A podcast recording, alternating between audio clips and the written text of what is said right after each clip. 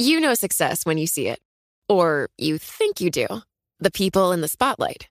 But what about those small business masterminds who succeed at making their money work harder? They do that by having a business bank account with QuickBooks Money, which now earns 5% annual percentage yield. Making your money work as hard as you do? That's how you business differently. Learn more about QuickBooks Money at quickbooks.com slash 5APY. Banking services provided by Green Dot Bank, member FDIC. Only funds and envelopes earn APY. APY can change at any time.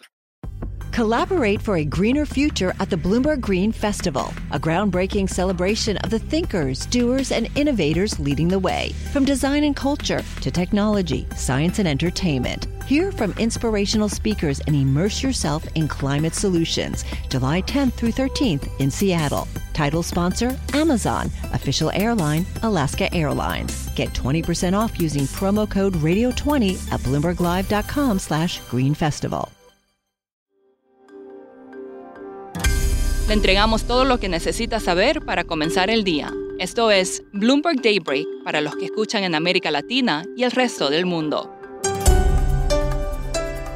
Buenos días y bienvenido a Daybreak en español. Es lunes 20 de junio de 2022. Soy Eduardo Thompson y estas son las noticias principales. Es feriado hoy en Estados Unidos por Juneteenth, por lo que se espera poca actividad. Aún así, los futuros en Wall Street registran alzas, al igual que las acciones europeas. Asia cerró con pérdidas, el hierro se desploma y el Bitcoin se mantiene por encima de los 20 mil dólares, pero con dificultades. En Francia, Emmanuel Macron perdió su mayoría absoluta en el Parlamento, un revés para su agenda de reformas. El partido del presidente y sus aliados obtuvieron un total de 245 de 577 escaños. El partido de derecha de Marine Le Pen sorprendió al obtener 89 escaños. En cuanto a la guerra, Rusia señaló que atacó objetivos militares en Ucrania con misiles de crucero desde el mar. Ucrania advirtió que su cosecha de cereales podría reducirse en más de un 40% este año. El conflicto podría durar años, dijo el titular de la OTAN, Jens Stoltenberg, al medio alemán Bild am Sonntag. Christopher Waller de la Reserva Federal respaldó otro aumento de tasas de 75 puntos básicos el próximo mes. Dijo que no le importa qué causa la inflación, solo que está demasiado alta y es su trabajo bajarla, mientras que calificó los temores de una recesión como un poco exagerados. Siguiendo con la inflación, un asesor de la Casa Blanca dijo que espera que el Congreso apruebe una legislación para combatir los altos precios. Este reduce los costos de los medicamentos recetados y proporciona incentivos fiscales para la energía. La secretaria del Tesoro Janet Yellen dijo que los precios altos se mantendrían hasta 2022, pero que las finanzas personales sólidas evitarán una recesión en Estados Unidos.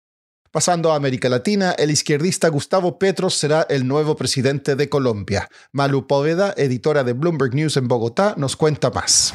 Ayer Gustavo Petro se convirtió en el primer presidente izquierdista de Colombia de la mano de su compañera de fórmula Francia Márquez, que será la primera vicepresidenta afrocolombiana del país.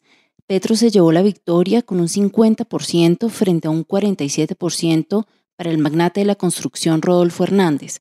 En un discurso reiteró que busca alejar a Colombia de las industrias extractivistas. Nos han criticado porque proponemos una transición energética quizás rauda, dicen los críticos, hacia las energías limpias en las que Colombia tendría enormes ventajas.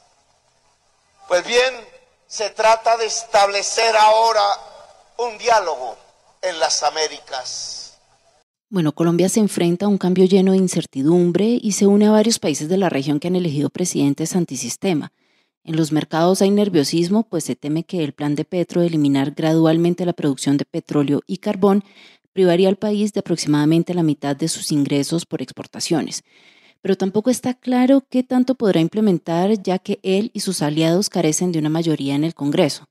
Como saben, dentro de los planes de Petro está agravar a los grandes terratenientes, detener la concesión de licencias de exploración petrolera y reactivar los lazos con el gobierno socialista Venezuela. También quiere proteger a los agricultores y la industria locales mediante aranceles de importación. Y otro temor también es el impacto que la victoria de Petro podría tener en las relaciones con Estados Unidos, ya que como comentó Sergio Guzmán, el director de Colombia Risk Analysis, Esta elección podría destruir el consenso bipartidista bajo el cual tanto demócratas como republicanos respaldaron la cooperación militar y los esfuerzos conjuntos para combatir el tráfico ilícito de droga. Bueno, y finalmente, en cuanto al impacto sobre la moneda, habrá que esperar a mañana ya que los mercados están cerrados hoy por día festivo en Colombia y Estados Unidos. Siguiendo en la región, Brasil consideraría privatizar Petrobras con el mismo modelo que utilizó este mes para privatizar Eletrobras, dijo un columnista del diario O Globo. El mismo columnista dijo que el presidente de Petrobras podría renunciar hoy debido a la presión para dejar el cargo tras anunciar el viernes otro aumento en el precio del combustible.